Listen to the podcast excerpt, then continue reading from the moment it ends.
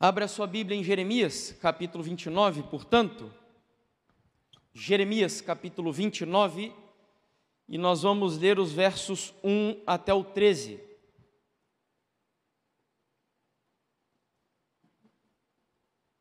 Jeremias 29, versos 1 ao 13.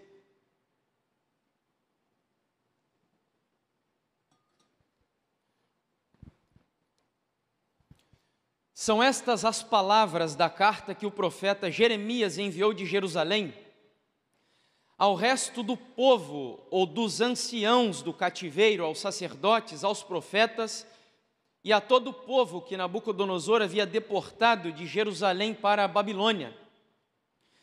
Isso aconteceu depois que saíram de Jerusalém o rei Jeconias, a rainha mãe, os oficiais as autoridades de Judá e Jerusalém e os carpinteiros e ferreiros. A carta foi levada por Elasa, filho de Zafã, e por Gemarias, filho de Ilquias, os quais Zedequias, rei de Judá, tinha enviado à Babilônia a Nabucodonosor, rei da Babilônia. Ela, ou seja, a carta, dizia o seguinte: Assim diz o Senhor dos Exércitos, o Deus de Israel, a todos os exilados que eu deportei de Jerusalém para a Babilônia: construam casas e morem nelas, plantem pomares e não e comam o seu fruto, casem e tenham filhos e filhas, escolham esposas para os filhos de vocês e deem as suas filhas em casamento, para que tenham filhos e filhas. Aumentem em número e não diminuam aí na Babilônia. Procurem a paz da cidade para onde eu os deportei e orem por ela ao Senhor, porque na sua paz vocês terão paz. Porque assim diz o Senhor dos Exércitos, o Deus de Israel: não se deixem enganar pelos falsos profetas e adivinhos que vivem no meio de vocês. Não deem ouvidos aos sonhadores e que sempre sonham segundo o desejo de vocês porque eles profetizam falsamente em meu nome, eu não os enviei, diz o Senhor. Assim, diz o Senhor. Logo que se cumprirem para a Babilônia setenta anos, atentarei para vocês e cumprirei a promessa que fiz a vocês, trazendo-os de volta a este lugar. Eu é que sei que pensamentos tenho a respeito de vocês, diz o Senhor. São pensamentos de paz e não de mal, para dar-lhes um futuro e uma esperança. Então vocês me invocarão, se aproximarão de mim em oração e eu vos ouvirei. Vocês me buscarão e me acharão quando me buscarem de todo o coração. Louvado seja Deus. O texto que nós acabamos de ler nos leva ao final da história da monarquia do povo de Deus. Você sabe que o reino de Deus, em um determinado momento, o reino do seu povo no Antigo Testamento foi dividido em dois. Um deles, conhecido como Reino de Israel, habitado por dez das doze tribos de Jacó, que foi destruído no ano 722 antes de Cristo pelos assírios. O outro deles, conhecido como Reino de Judá, habitado por duas das doze tribos de Jacó. Foi conquistado pelos babilônios em 605 antes de Cristo.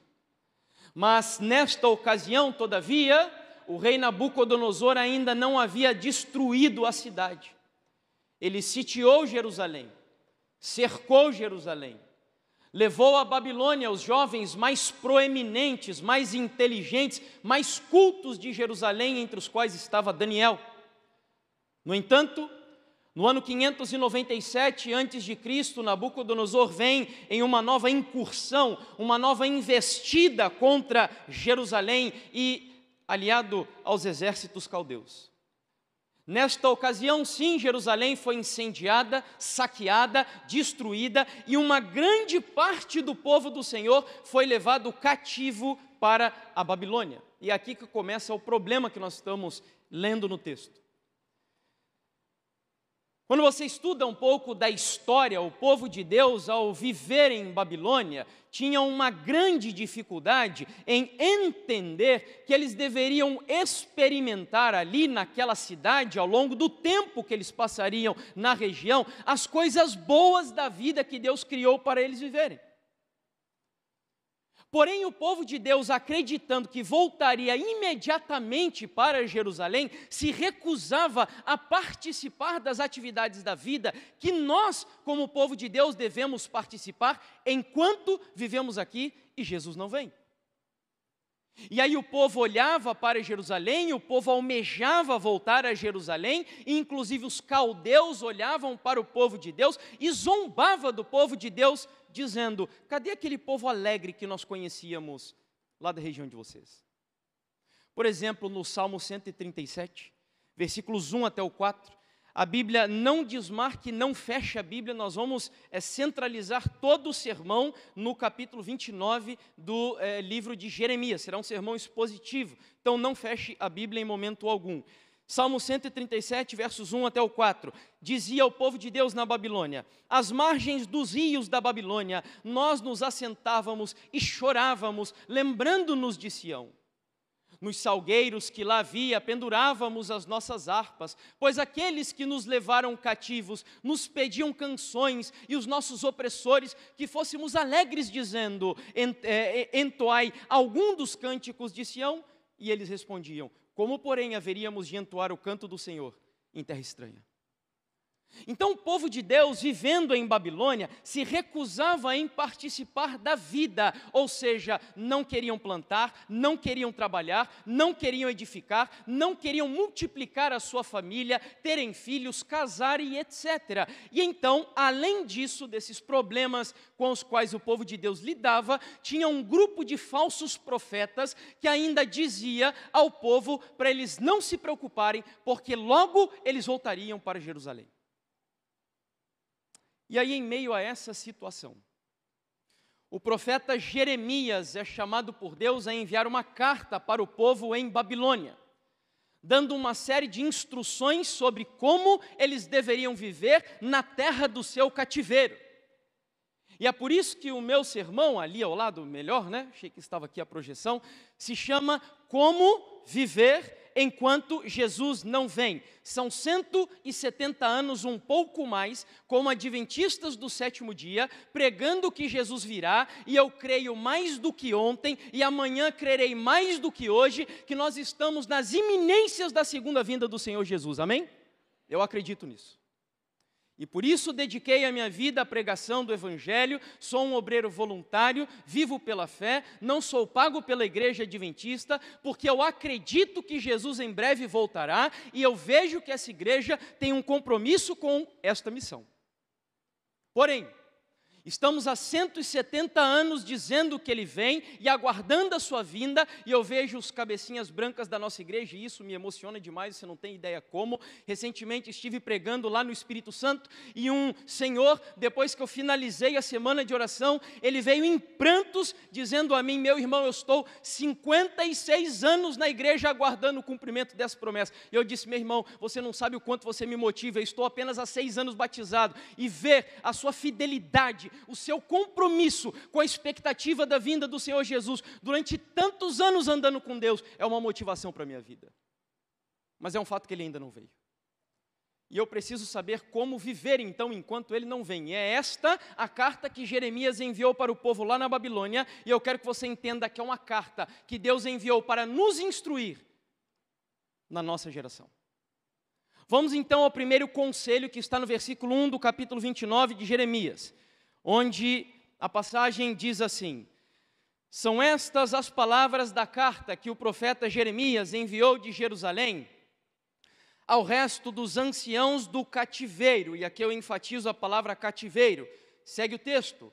Aos sacerdotes, aos profetas e a todo o povo que Nabucodonosor havia deportado de Jerusalém para a Babilônia. Primeira lição que nós extraímos aqui do texto: nós ainda estamos no cativeiro deste mundo. Deixa eu explicar algo para você aqui, meu irmão e minha irmã. Este mundo, nas condições em que se encontra hoje, não é o destino final da sua vida. Esta terra não é o seu lugar, a sua casa não é o seu lar definitivo. Nós estamos aqui de passagem e eu sei que você tem casa aqui e isto é muito bom. Eu sei que você se casou aqui e amém. Isso é uma bênção e é uma ordem que Deus nos deu como povo e filhos dele aqui no planeta Terra. Eu sei que muitos de vocês estão fazendo faculdade aqui, isso é um dever, porque diz a serva do Senhor que nós temos uma obrigação moral e intelectual com a sociedade de nos desenvolvermos nas possibilidades máximas das três faculdades do nosso ser: físico, mental e espiritual. Eu sei que você tem trabalho aqui e você tem expectativas aqui na terra, e eu volto a repetir: nada disso é ruim em si mesmo, mas o que essa passagem nos ensina é que, embora você tenha casa aqui, embora você trabalhe aqui, embora você tenha casamento aqui e faça faculdade aqui, você não deve criar raízes nesse mundo, porque esta terra não é o seu lar. Você está aqui de passagem, você é cativo aqui na terra. Nós somos escravos aqui nesse mundo. Esse mundo não é o nosso destino final. E eu acredito que o melhor exemplo das Escrituras para mim, de alguém que viveu em Babilônia, de alguém que, é, mesmo no cativeiro, um jovem que se desenvolveu ao máximo que ele podia, e foi um político proeminente na Babilônia, honrando o nome de Deus, trabalhando no que nós chamamos hoje de trabalho secular, embora eu conclua hoje que não existe isso do secular e, e, do trabalho missionário. Não. Onde que eu quero chegar com isso? Eu vou falar um pouquinho mais sobre isso na sequência. Servo de Deus não faz trabalho missionário. Servo de Deus, quando é batizado, diz Ellen White que ele nasce no reino de Deus como missionário. Então Daniel era um político proeminente, desenvolvido, ele influenciou a Babilônia, só que diz a Bíblia que, embora vivendo em Babilônia e se desenvolvendo na terra do seu cativeiro, a palavra do Senhor diz que três vezes ao dia Daniel abria a janela do seu lar e ele orava dirigido para que cidade, meus irmãos? Jerusalém. Sabe o que eu aprendo com isso? Daniel tinha os seus pés em Babilônia, Daniel trabalhava em Babilônia, mas o coração dele estava em Jerusalém, porque ele sabia que Babilônia era apenas a passagem, o destino final dele era Jerusalém. Primeira lição, então, que eu aprendo com esse texto é que essa terra não é o meu lar, essa terra não é o meu destino final, eu estou aqui de passagem e eu preciso dizer só mais uma coisa para você: tudo que eu mencionei aqui sobre casamento, trabalho, é, faculdade, nada disso é mal e é ruim em si mesmo. São coisas boas, mas a grande tentação para o povo de Deus hoje não é exatamente as coisas ruins e pecaminosas da vida, é justamente nós pegarmos as coisas boas da vida e colocarmos as coisas boas da vida no lugar daquelas que são essenciais. Volto a repetir. Terra passagem. Céu, em nome de Jesus, é o nosso destino final. Vamos à segunda lição então do texto, e aí eu chamo você a irmos ao versículo 5. E aqui nós vemos o equilíbrio que o Senhor espera que nós tenhamos na terra do nosso cativeiro. Versículo 5 ele vai dizer: Construam casas e morem nelas, plantem pomares e comam o seu fruto. Atenção aqui, o que o Senhor está ensinando: não fiquem ociosos, produzam cultura e influenciem a, sociedade na terra do seu cativeiro. Deixa eu explicar um pouquinho mais para você. Como eu falei no princípio do tema, o povo de Deus em Babilônia acreditavam que eles estavam, é, estariam ali por pouco tempo e eles se recusavam a trabalhar, se recusavam a edificar, se recusavam a plantar e Deus teve que chamar a atenção do seu povo dizendo: edifiquem, plantem. Eu não quero que vocês fiquem ociosos, eu quero que vocês se mesclem, mesclem com a sociedade, que vocês influenciem a sociedade, que vocês produzam cultura na sociedade. Mas o que significa produzir cultura e que relação tem com edificar e com plantar de acordo com o texto? Tudo a ver. Eu não sei se você lembra, mas lá nos primeiros capítulos de Gênesis, Deus deu uma ordem para o seu povo, que alguns teólogos chamam de mandato cultural.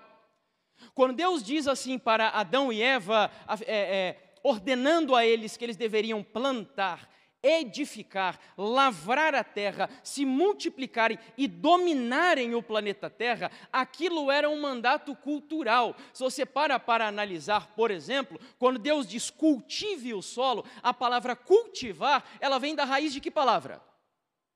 Hã? Cultura. Agricultura é mais uma palavra que tem relação com a palavra cultura. Então, o mandato cultural de Deus lá no livro de Gênesis é uma ordem que Deus deu para o seu povo, enquanto vivemos aqui na terra, produzam cultura na sociedade, influenciem a sociedade, ajudem as pessoas a moldarem a sua visão de mundo de acordo com a palavra de Deus. E quando eu falo de produzir cultura, não é produzir cultura religiosa. Nós somos cristãos.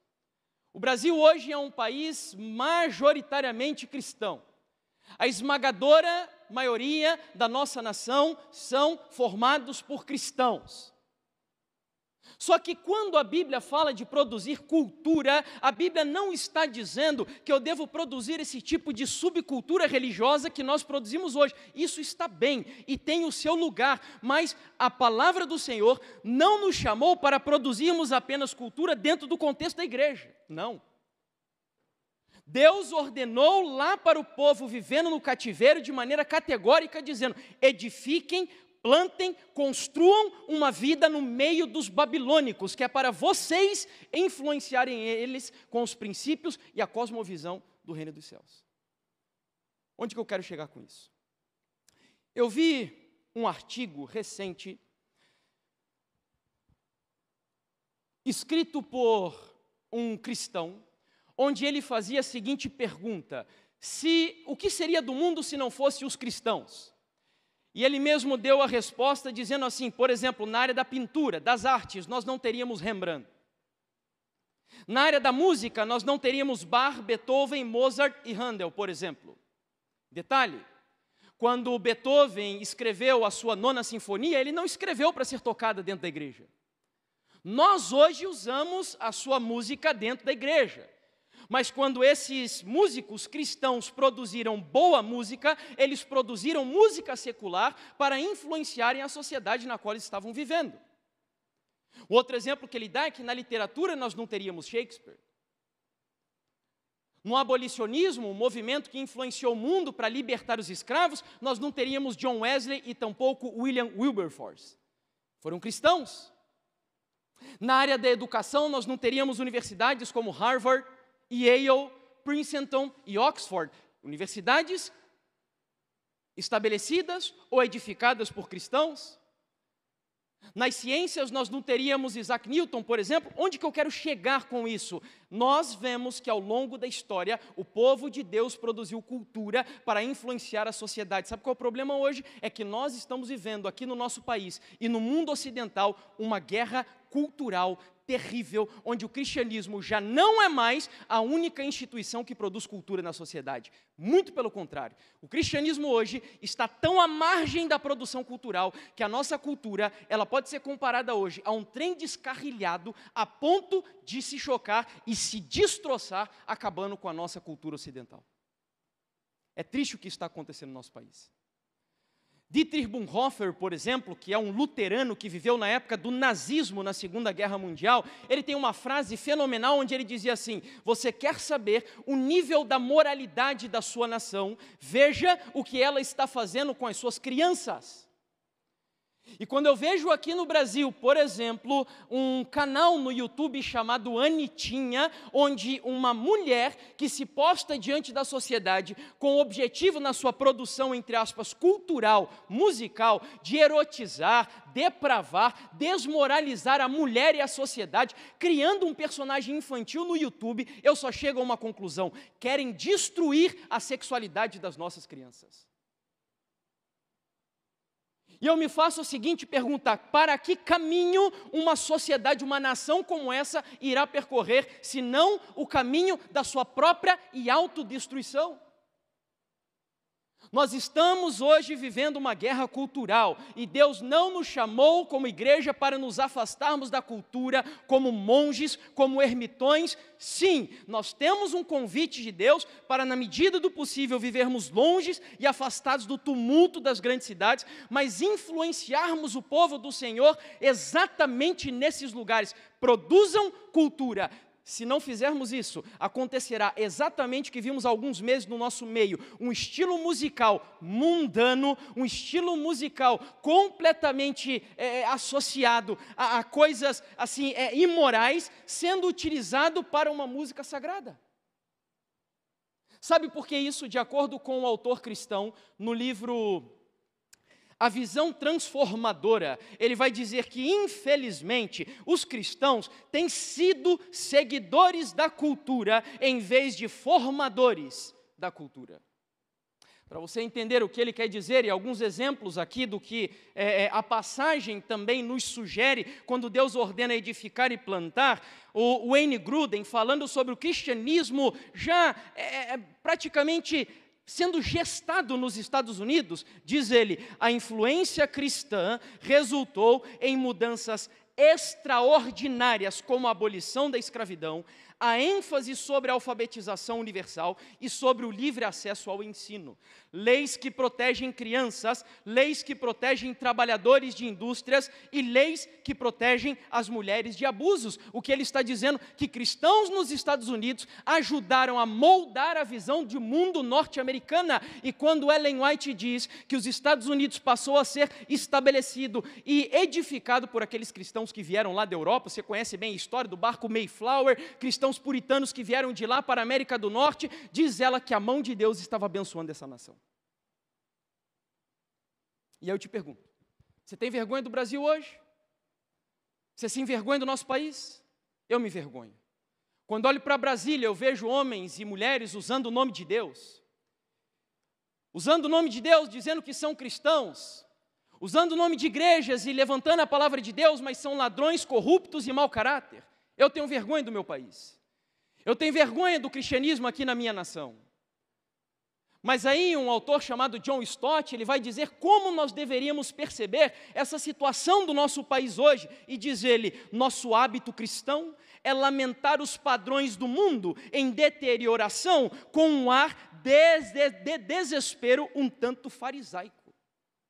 Criticamos sua violência, sua desonestidade, sua imoralidade, seu desrespeito à vida humana e sua ganância materialista. O mundo está indo por água abaixo, dizemos, balançando a cabeça.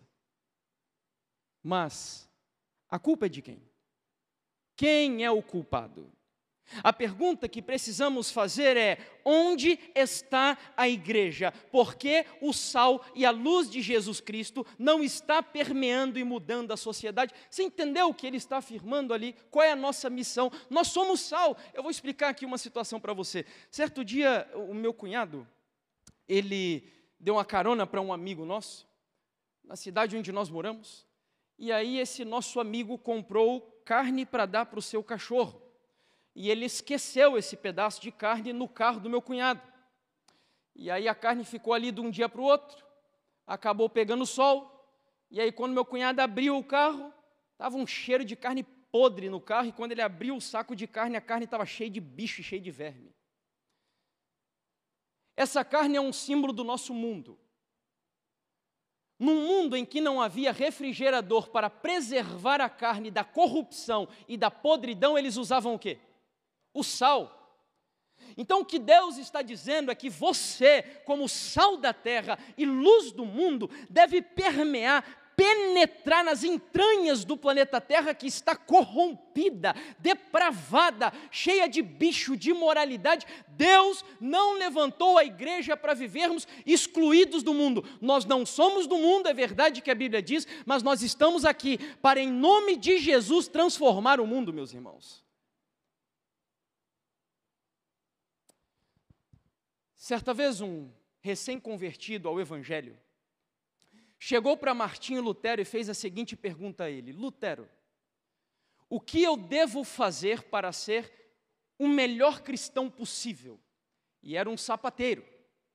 E aí a resposta que Lutero, Lutero deu a esse recém-converso foi a seguinte: faça um bom sapato e venda por um preço justo. Não sei se você entendeu o que Lutero quis dizer aqui. Olha, eu sei que aqui tem pessoas que recebem chamados missionários diferentes. Por exemplo, eu deixei o meu trabalho e hoje eu me dedico exclusivamente à pregação. O Mauro, de acordo com o que foi aqui apresentado, é presidente do DYC, abandonou a sua carreira lá fora e hoje ele se dedica também exclusivamente ao trabalho da igreja. Não não é, da igreja no sentido assim de ser financiado pela igreja, mas da pregação também, em outras palavras. Mas tem pessoas que não são chamadas para exercerem esse tipo de trabalho missionário, onde eu quero chegar com isso. Você que está aqui dentro hoje, que é ou deseja ser um advogado, um médico, um pedreiro, um professor, um psicólogo, um enfermeiro ou uma enfermeira, não importa o que você faça ou o que você deseja fazer,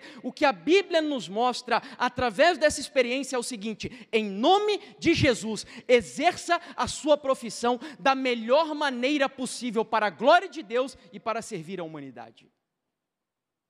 Se você é um psicólogo ou uma psicóloga, seja com excelência. Olhe para os seus clientes e veja na face deles a imagem de Deus e os atenda, volto a repetir, para a glória de Deus e para a edificação espiritual da vida deles. Isso também é ser missionário. O último texto para a gente finalizar essa parte aqui você que é jovem, está dentro aqui desse lugar hoje, eu sei que a nossa igreja adventista, durante muito tempo, é, fez essa dicotomia entre ser um missionário, é você trabalhar só na obra, e você trabalha no secular, significa que você não é um missionário. E muitos de nós fomos criados nessa cultura equivocada, de olhar para o pastor. É, o pastor sim, é um missionário. Ele é consagrado, ele dedicou a vida ao Evangelho, mas quem disse que ser um médico, ser um psicólogo, não é também dedicar a vida ao Evangelho? Nós temos que cuidar para não fazer essa dicotomia equivocada na nossa vida. E aí, Ellen White, para você que é jovem e tem um chamado diferente do chamado missionário, por exemplo, que impactou a minha vida, diz ela assim: Querida juventude, qual é o alvo e o propósito da vossa vida? Tendes ambição de educar-vos para poderdes ter um nome e uma posição no mundo?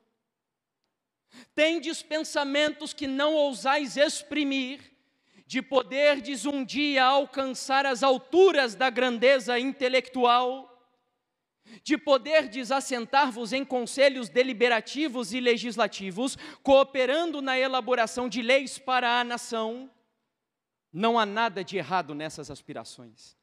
Podeis cada um de vós estabelecer um alvo.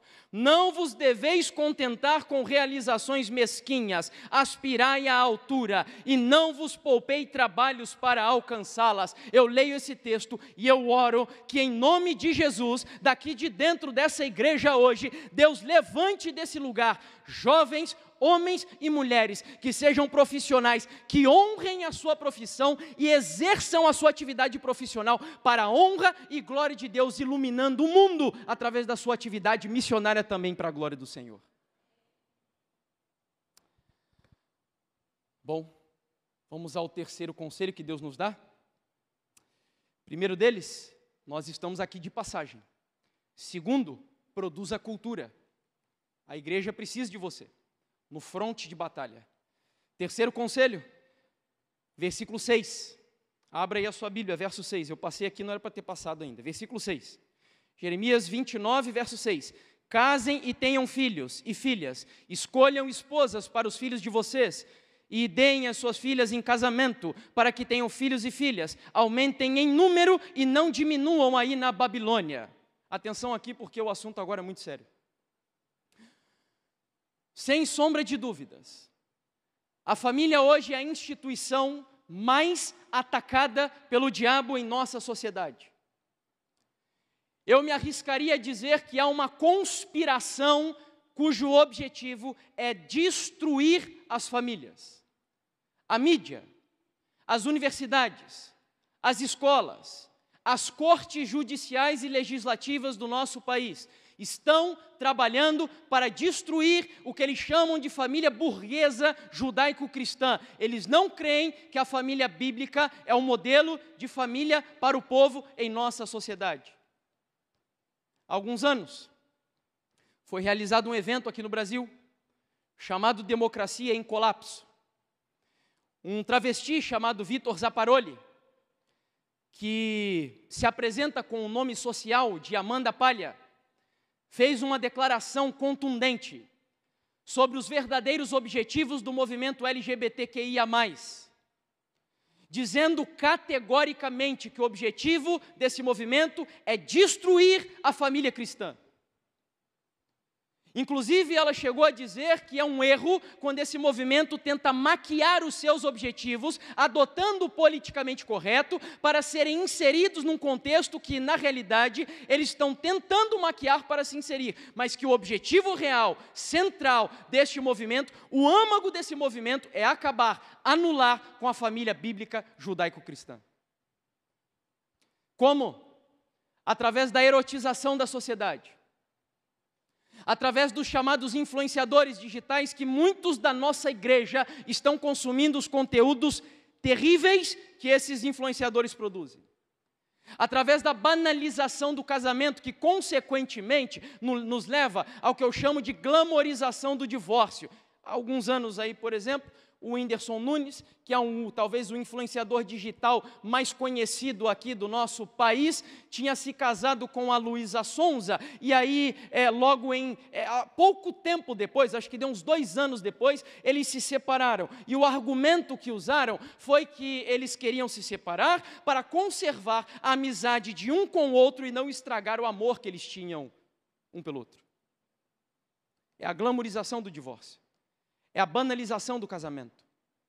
E aí, um outro detalhe é a questão da ideologia de gênero, e essa praga está afetando a nossa igreja também, os jovens da nossa igreja, e é, a Ana Caroline Campagnolo, acredito que a maioria de vocês deve conhecê-la, ela vai no livro sobre o feminismo definir o que é a ideologia de gênero. Não é que ela acredita nisso, mas ela vai apenas dar uma visão para você entender o que seria essa é, ideologia. E ela afirma: para os ideólogos de gênero, ser homem e ser mulher são meros produtos convencionais inventados historicamente. Então, o que ela diz aqui é que não basta mais você nascer com uma genitália masculina ou uma genitália feminina para dizer se você é um homem ou se você é uma mulher. Ela conclui: não se trata mais de uma diferença fixada pelo sexo biológico. Você não será homem se tiver nascido, mas será se tiver escolhido agir como um.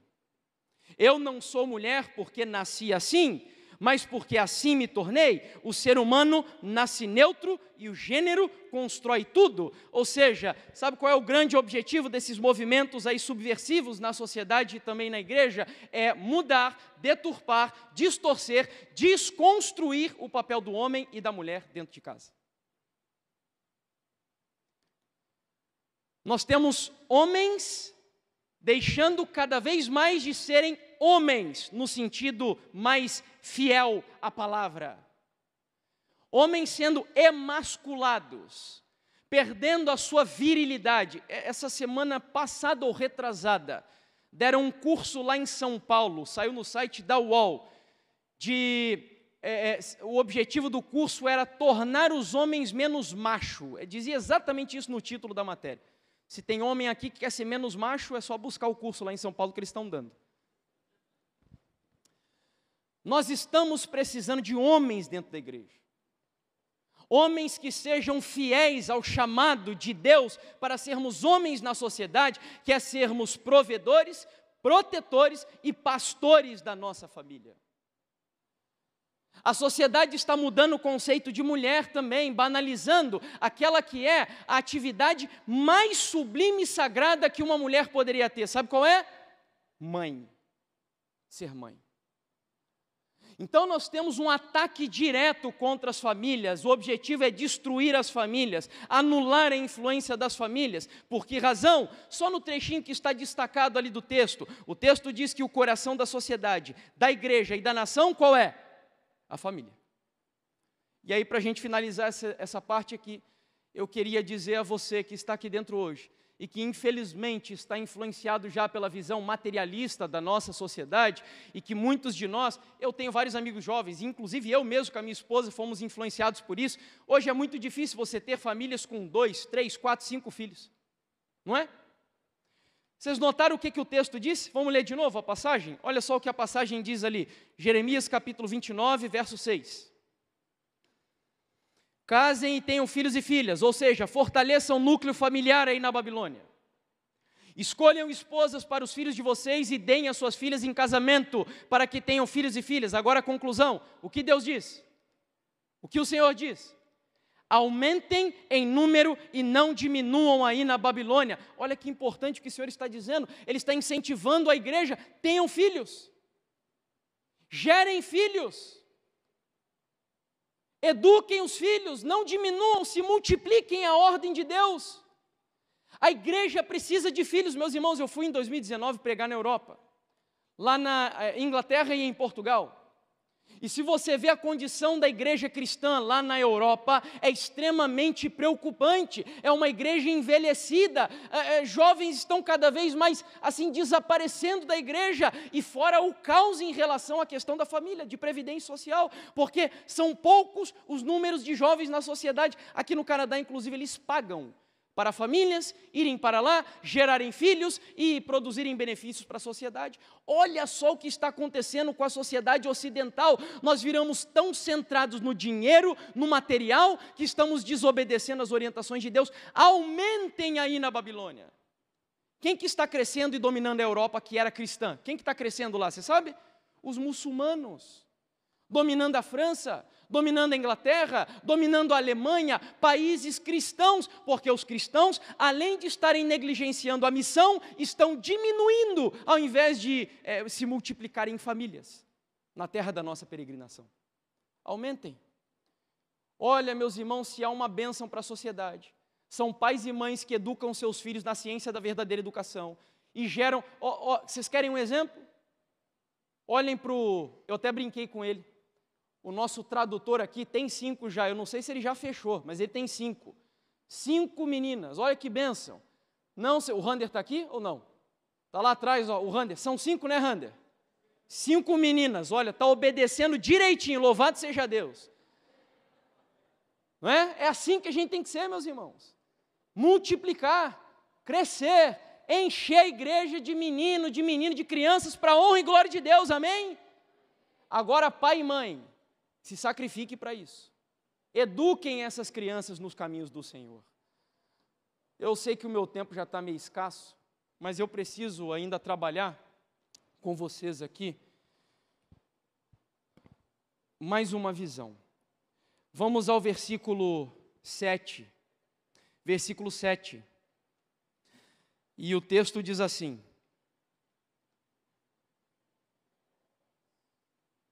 Procurem a paz da cidade para onde eu os deportei, e orem por ela ao Senhor, porque na sua paz vocês terão paz. Muita atenção aqui, eu preciso que você olhe para frente.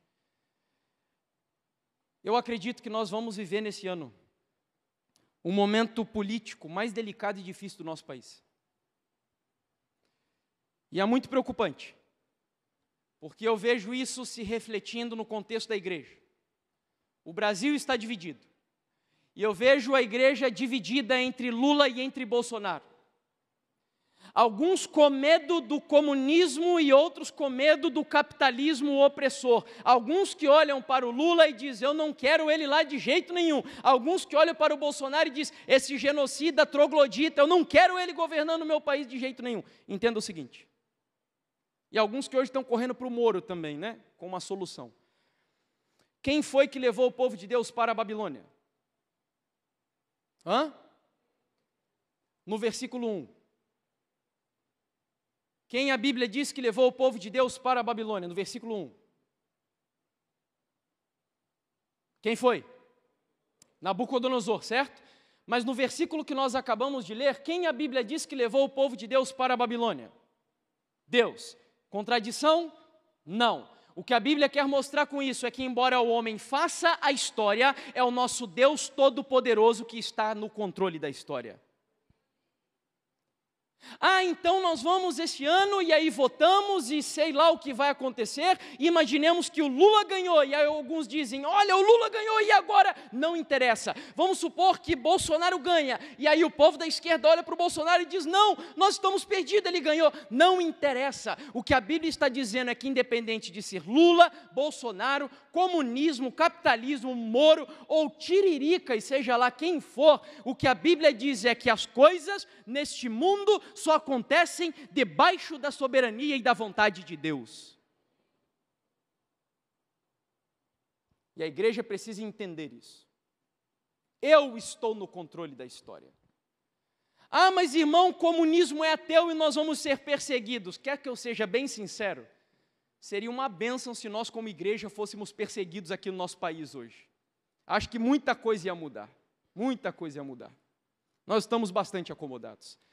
Agora eu preciso ir para o outro lado também e explicar para você o seguinte: eu não estou dizendo com isso que o Senhor deseja que eu seja um ignorante político, isso é tolice. Imagina, a política e religião não se discute. Olha só o que diz aqui o, o Spurgeon, ele afirma assim: só os tolos acreditam que política e religião não se discutem, por isso os ladrões permanecem no poder e os falsos profetas continuam a pregar. Onde eu quero chegar com isso? Que você e eu devemos entender a política do mundo e estudar, se possível, ciência política, filosofia política, para nos posicionarmos não a favor da direita, não a favor da esquerda, não a favor de Bolsonaro ou de Lula, mas nos posicionarmos a favor dos valores do reino de Deus. O nosso partido não é esquerda e nem direita, o nosso partido está lá no alto, no reino dos céus. E nós estamos aqui de passagem porque somos embaixadores do reino do Senhor. Fechamos essa parte? Eu tenho mais aqui esse detalhe que eu não posso deixar de falar para vocês, meus irmãos. Quanto tempo eu tenho? Acabou? Acabou, e agora? Já não tenho mais tempo. It's over. Cinco me deram, cinco de misericórdia ali. Versículo 8 e 9. Não se deixem enganar pelos profetas e adivinhos que vivem no meio de vocês. Não deem ouvidos aos sonhadores que sempre sonham segundo o desejo de vocês, porque eles profetizam falsamente em meu nome. Eu não os enviei, diz o Senhor. Atenção aqui, cuidado. Deus está dizendo que na terra do nosso cativeiro tem falso profeta para tentar desviar você da igreja. Dos dois lados tem falso profeta liberal e tem falso profeta conservador. Tem falso profeta fanático e tem falso profeta formalista. Dos dois lados. Tem falso profeta acusando a igreja de Babilônia porque não crê na Trindade e eu vim desse meio. E tem falso profeta acusando a igreja, dizendo que a igreja é impiedosa porque não aceita a prática homossexual. Dos dois lados. Tenha cuidado. Os falsos profetas estão entre nós. Eu sei que nós, como conservadores, muitas vezes olhamos só para o lado do liberal, mas tem falso profeta conservador também. E tenha cuidado, porque eles acusam a igreja, eles criticam a igreja, eles lançam e semeiam desconfiança ao ministério da igreja. Deus tem me dado o privilégio de viajar do norte ao sul deste país. E eu conheci dezenas até agora, talvez centenas, de pastores que são homens de Deus dentro da igreja adventista do sétimo dia. Muitos deles são meus amigos. E aqui eu posso dizer para vocês que, pelo pouco contato que tive, pelo pouco contato que tive, eu conheci mais alguns deles. Pastor Luiz Mari estava aqui entre nós, presidente da divisão, pastor Jean Zukovski, pastor Wesley, que está aqui administrando também essa instituição, homens de Deus. Esta igreja, ela sim, ela é, é passível a falhas não doutrinárias, mas falhas humanas, temos dificuldades, existem injustiças que às vezes vemos no próprio ministério, mas esta igreja está sob a direção e a orientação de Deus. E eu sei que se injustiças acontecem, um dia o nosso Deus que é justo reparará as injustiças da sua igreja, mas isso não justifica críticas, acusações feitas por falsos profetas. Tenham muito cuidado. Rapidamente, versículo 10. O texto diz: Assim diz o Senhor: Logo que se cumprirem para a Babilônia setenta anos, atentarei para vocês e cumprirei a promessa que fiz a vocês, trazendo-os de volta a este lugar. O que, que Deus está dizendo aqui para o povo? Olha, vocês não vão ficar para sempre aí na Babilônia. Eu vou trazer vocês de volta. Como isso se aplica a nós? O Senhor está dizendo para mim e para você: não se preocupem, vocês vão plantar aqui, vocês vão crescer aqui, vão ter família aqui, vão ter casa aqui, mas um dia eu voltarei para buscar vocês do planeta Terra. Eu buscarei vocês. Eu voltarei para buscar vocês. E aí eu preciso concluir com o que está no versículo 11 e 13, e aqui é a nossa última aplicação do texto, versos 11 e 13. E aqui nós encerramos. O texto termina assim. Eu é que sei que pensamentos tenho a respeito de vocês, diz o Senhor. São pensamentos de paz e não de mal, para dar-lhes um futuro e uma esperança. Então vocês me invocarão, se aproximarão de mim em oração, e eu os ouvirei. Vocês me buscarão e me acharão enquanto me buscarem como?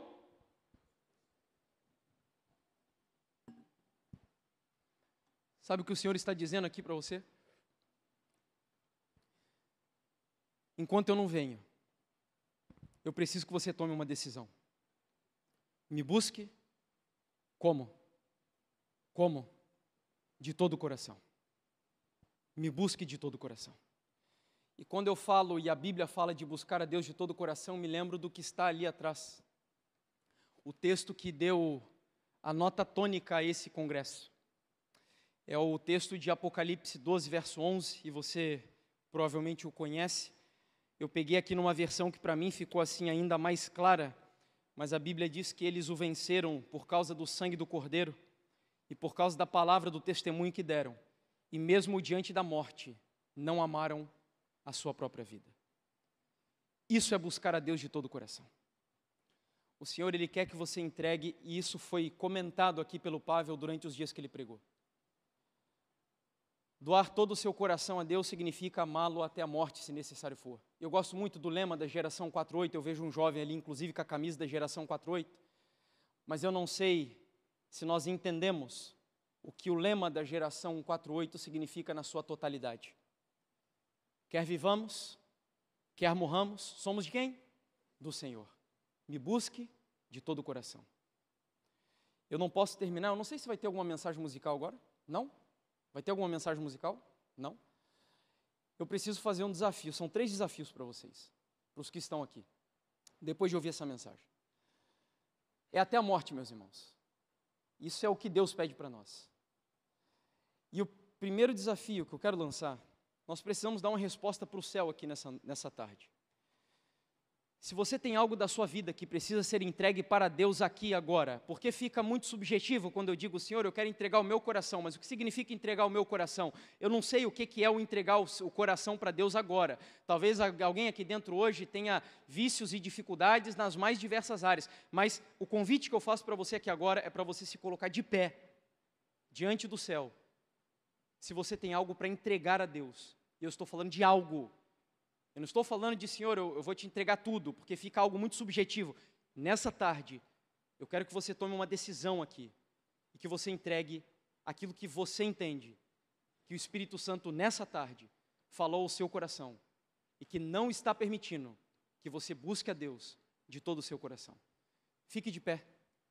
Se o Espírito Santo falou alguma coisa aí na sua vida, no seu coração, que você precisa entregar para Deus nessa tarde. Amém. Deus seja louvado. Segundo desafio. Aqueles que desejam, e eu vou convidar para virem aqui à frente, porque nós vamos orar. E eu quero convidar para virem aqui, aqueles que desejam fazer da sua profissão a sua missão, que venham aqui à frente. Eu quero orar por você. Você que é um advogado, um psicólogo, um médico, um pedreiro, um confeiteiro, um professor ou uma professora, não interessa. Você que quer fazer da sua profissão a sua missão. Quero orar por você agora. Amém.